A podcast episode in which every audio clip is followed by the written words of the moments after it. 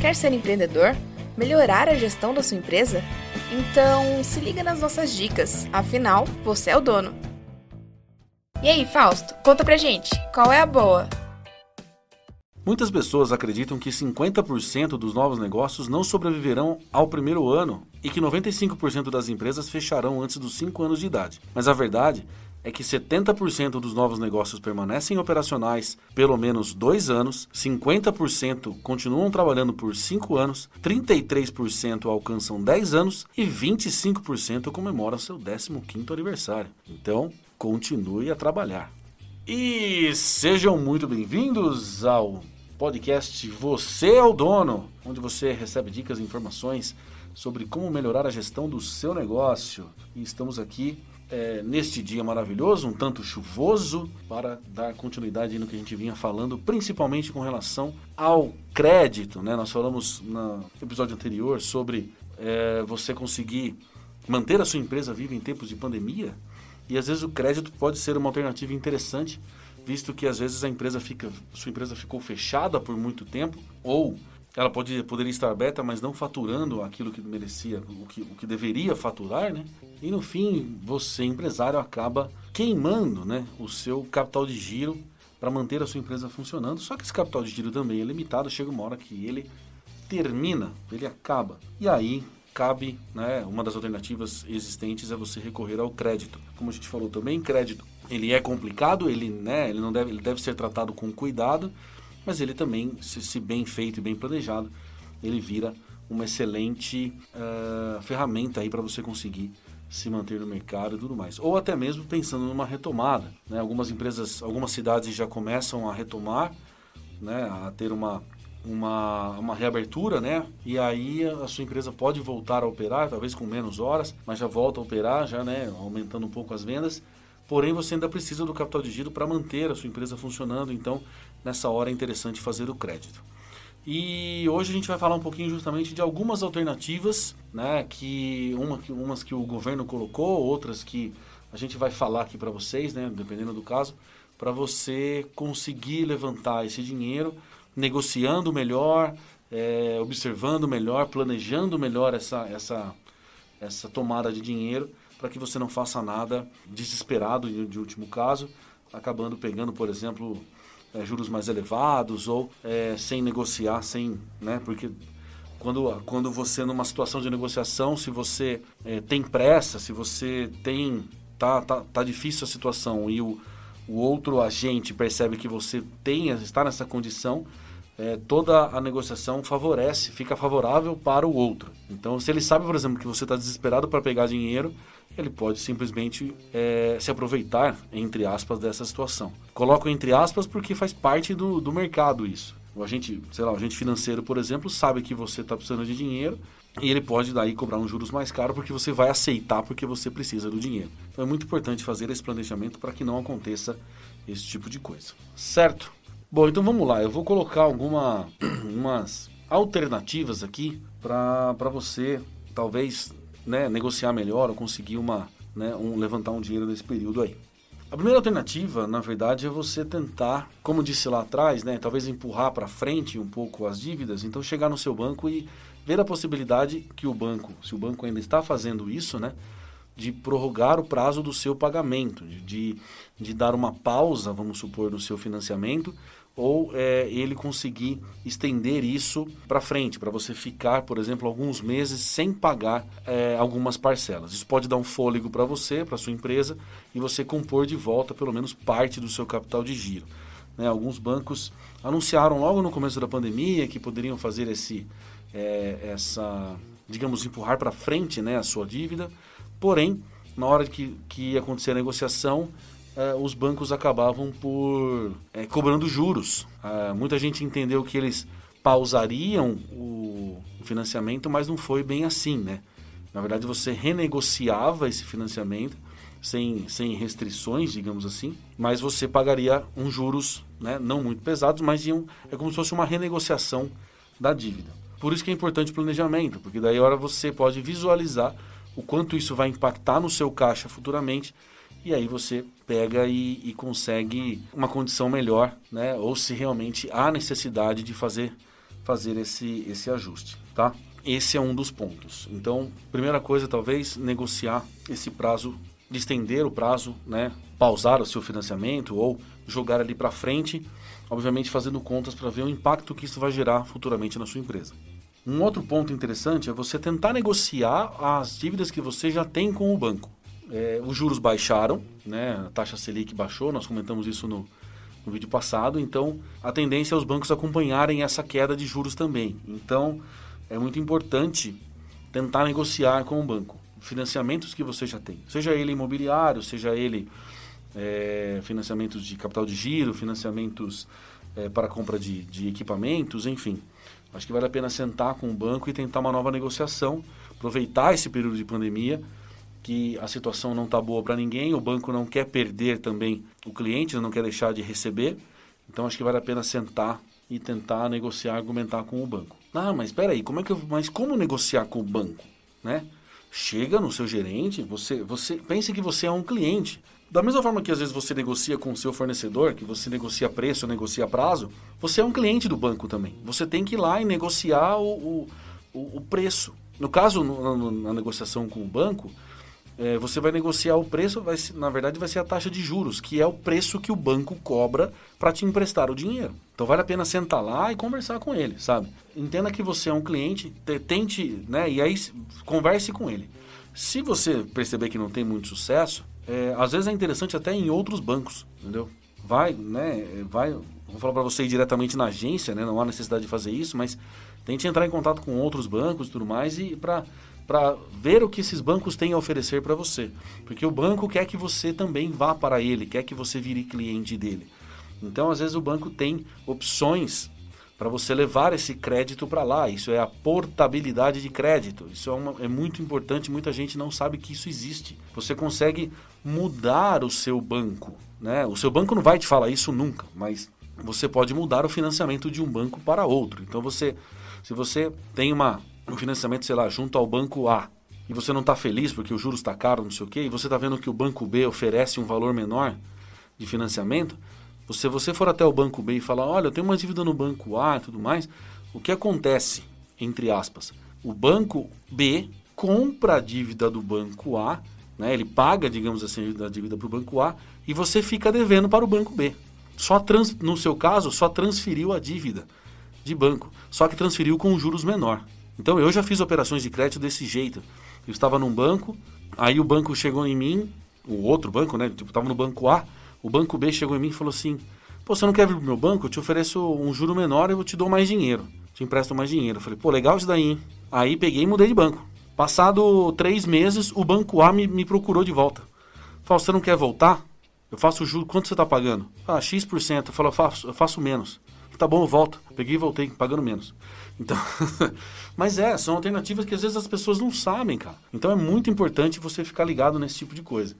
Tá? Então, negociação com os bancos, né? As concorrências entre bancos é justamente para isso, para você para ficar, ficar o crédito mais barato então, quanto mais bancos tiverem, melhor. Tem gente que defende muito essa questão dos bancos. Então, essa é uma outra alternativa. Então, primeira alternativa, ver se o seu banco tá, está prorrogando os, os pagamentos. Segunda alternativa, negociar com o banco que você tem relacionamento. É, se você é cliente do banco, é, nada impede de você ir lá e conversar com ele.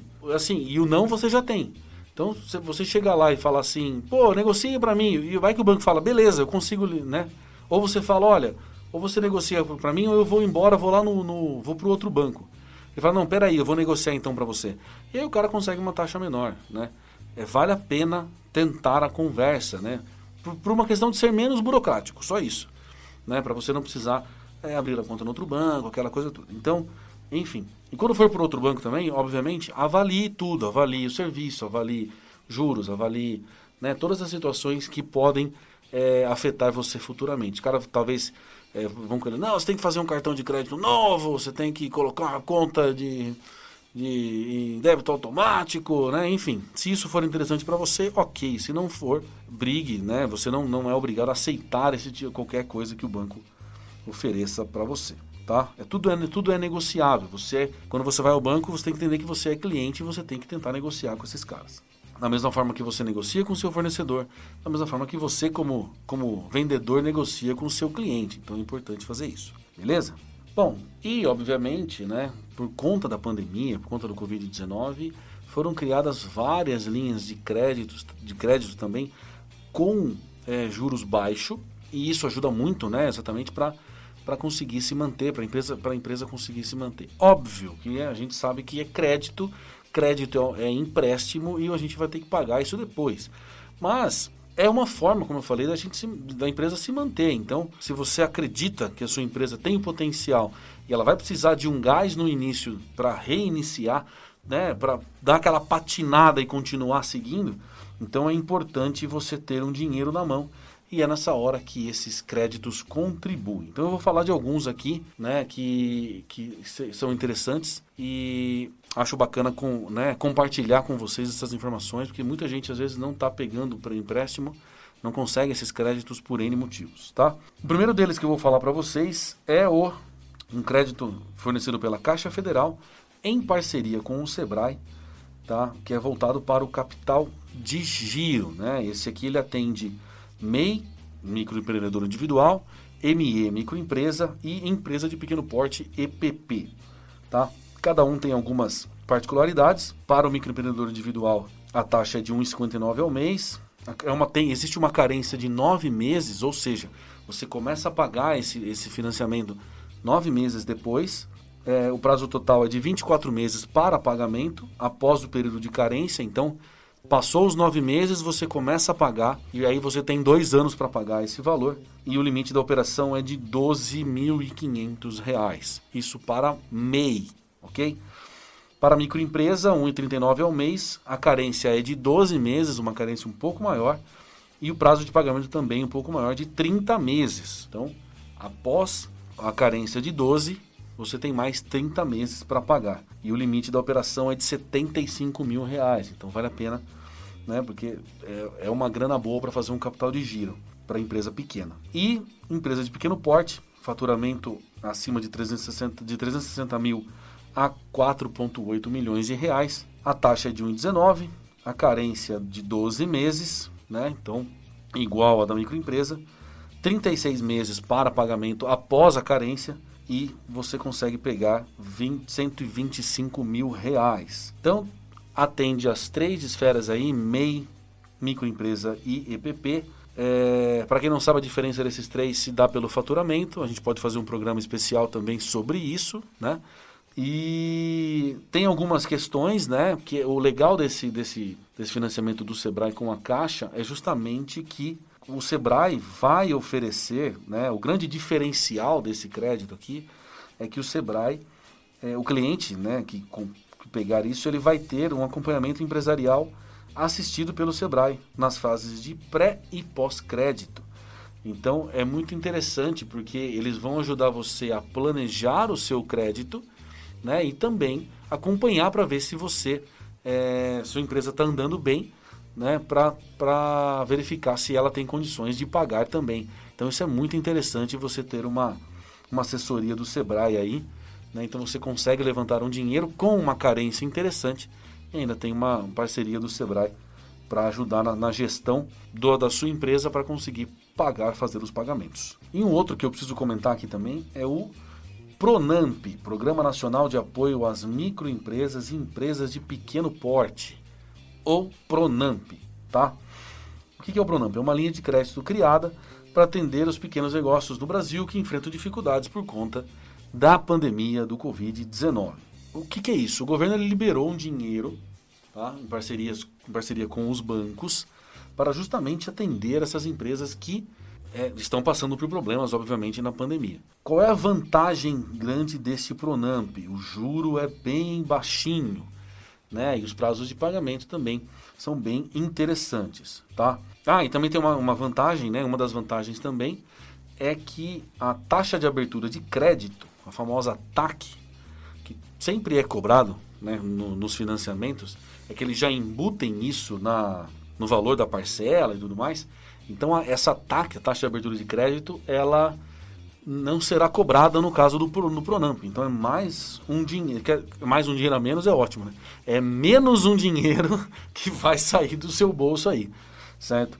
Então por conta também exatamente para ajudar, para ajudar o pequeno empresário, né, a conseguir o crédito e pagando menos, obviamente. Então, só para esclarecer o TAC, né? Se você vai financiar um carro, se você paga uma TAC, você paga TAC, taxa de abertura de crédito. Se você vai comprar um. Qualquer coisa que você vai comprar financiada que precisa de crédito, precisa de dinheiro, precisa de empréstimo, aí é feita uma TAC, essa TAC é embutida no valor e obviamente é cobrada e aí você paga a parcela. Se eu puder não pagar esse valor, melhor ainda, minha parcela fica menor ainda. Quem já fez, inclusive fez o Pronamp e já pegou o dinheiro, essa taxa será devolvida na conta da Caixa e tudo mais do banco que você tem relacionamento. A Caixa fazia a cobrança, o Banco do Brasil não fazia. Então, enfim. Quem que pode pegar essa linha do Pronamp? Mesma coisa, do mesmo, mesmo caso do daquele que eu falei do Sebrae, tá? São os MEIs, as microempresas e as empresas de pequeno porte. O crédito ele pode ser utilizado como capital de giro para adquirir máquinas e equipamentos, realizar reformas e também o pagamento de conta de água, luz, aluguel, o pagamento do salário de funcionários. Então, é, às vezes é uma alternativa interessante, principalmente, principalmente pagar funcionários, porque às vezes a empresa está parada, ela não está faturando, mas ela não conseguiu mandar embora ou você já fez aquele, é, se aproveitou daquele programa de manutenção do emprego, onde você, onde o governo pagou parte do salário, né? Até então esse esse benefício não será estendido, pelo menos até hoje que a gente está gravando isso daqui, não, né? Porque cada hora muda, vai mudando as coisas por conta da, da situação. E qualquer novidade a gente avisa aqui nos próximos programas também. Então, se você já se aproveitou daquele benefício e por um acaso não tem não, não terá como pagar o funcionário na próxima, é, no próximo mês, às vezes o, o, utilizar o Pronamp, né, o crédito do Pronamp para conseguir manter o funcionário pelo menos até a hora da reabertura é uma alternativa. Vou dar um exemplo de um tipo de negócio que está parado, por exemplo, que não tem uma previsão de retorno ainda, são as cantinas escolares. Né? Cantinas escolares, às vezes, o cara, né, o empresário, ele se vê numa situação complicada porque a escola não retorna, né? Os pais não querem levar os alunos para a escola, por mais que retorne, vai retornar com restrições e isso acaba complicando toda a situação da empresa. Porém, se a empresa tem funcionários, ela precisa fazer o pagamento e aí complica um pouco mais, tá? Então é importante talvez esse crédito aí para manter a empresa funcionando, manter os funcionários pagos. As parcelas desse Pronamp é, deverão ser quitadas no máximo de, em 36 meses, tá? E o período de carência é de até 8. Então, pegando esse, esse, esse empréstimo, você tem 8 meses de carência para começar a pagar. Então, é bem interessante também. E o mais legal, o mais legal não, mas uma, mais um benefício. É, a taxa de juros é a Selic, que hoje está em torno de 2 e pouco, que é a menor taxa da história, tá? é a Selic mais 1,25 sobre o valor concedido. Então, é uma taxa muito interessante também. E qual o valor que você consegue pegar, no caso, por empresa? Ela pode tomar empréstimos de até 30% da receita bruta anual registrada em 2019. Então, quanto você faturou em 2019 total? X. Desse X, 30% você pode eh, pegar em empréstimo. Fausto, mas a minha empresa ela não tem um ano. Eu abri ela no meio de mar, no meio de. Né, no começo do ano, abri em fevereiro. Ou abri em dezembro, novembro do ano passado. E como é que eu faço? Você também tem acesso, você aí você, o limite de empréstimo é de até 50% do capital social, ou seja, de quanto foi investido na sua empresa no, no, inicialmente, ou até 30% da média do faturamento mensal, tá? O que for mais vantajoso. Então, quanto, quanto foi seu capital in, inicial? Ah, foi 50 mil reais? Bom, então você vai poder pegar 25 mil. Ou 30% da média do faturamento mensal. Que é a média do faturamento mensal? Quanto tempo tem sua empresa? Seis meses? Pegue esses seis meses, quanto você faturou, divide por seis, você vai achar a média do seu faturamento e aí você vai conseguir. Importante aqui é o seguinte, por isso que é importante a empresa estar formalizada e ter um contador trabalhando em cima disso. Por quê? eles vão se basear justamente neste dado, no dado que é declarado. Não adianta você chegar lá e falar, ah, minha empresa fatura 100 mil, mas você declara que, que, que não fatura 100, fatura 50.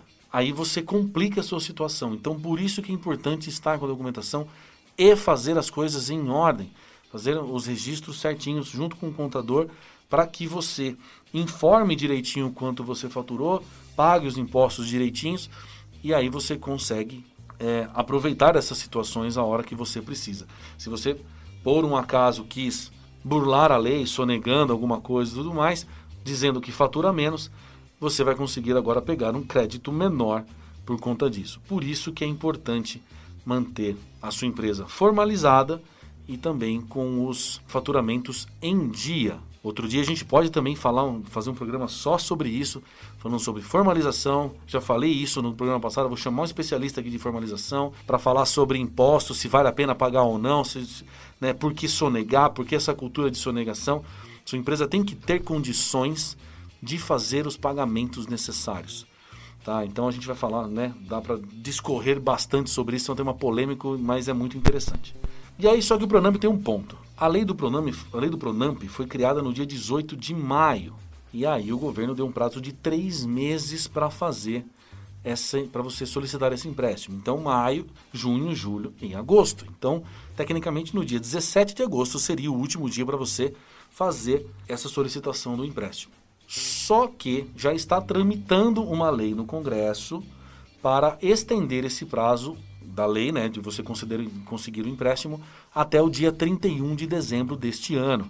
Então, fiquem ligados aí para vocês que ainda não pegaram, né, se que tiver interesse, né, depois de ouvir aqui o nosso nosso recadinho, fiquem ligados porque tá para sair, provavelmente isso vai tramitar no Congresso, é bem provável que passe, porque ainda existe dinheiro disponível para ser emprestado. Então, fiquem ligados, porque provavelmente essa lei vai passar com certeza, tá? E obviamente para você conseguir esse Pronamp, onde é que eu vou, né? Onde é que eu, como é que eu faço para ir atrás disso? Acesse o site dos bancos, tá? O banco, converse com o banco que você tem relacionamento, Banco do Brasil e Caixa, que são os bancos públicos. É, esse já é certeza que tem essa, essa linha de crédito.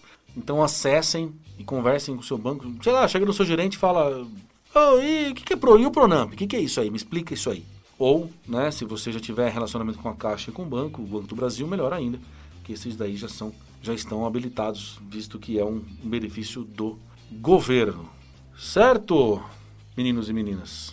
Então é isso, eu vou ficando por aqui. Eu espero que vocês tenham gostado das nossas dicas mais uma vez. Eu espero que ajude também, né? Principalmente. Se você tiver alguma dúvida, procure-nos nas redes sociais, lá no Instagram, no arroba Costa Fausto. Este que vos fala, Fausto Costa, procure lá, o arroba Costa Fausto.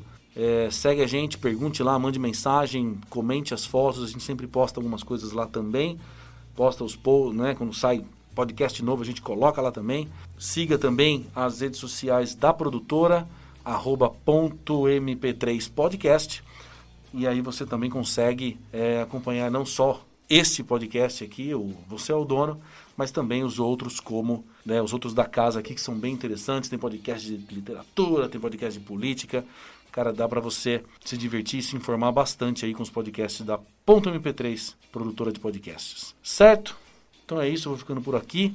Um abraço a todos e tamo junto. Ponto MP3, produtora de podcasts.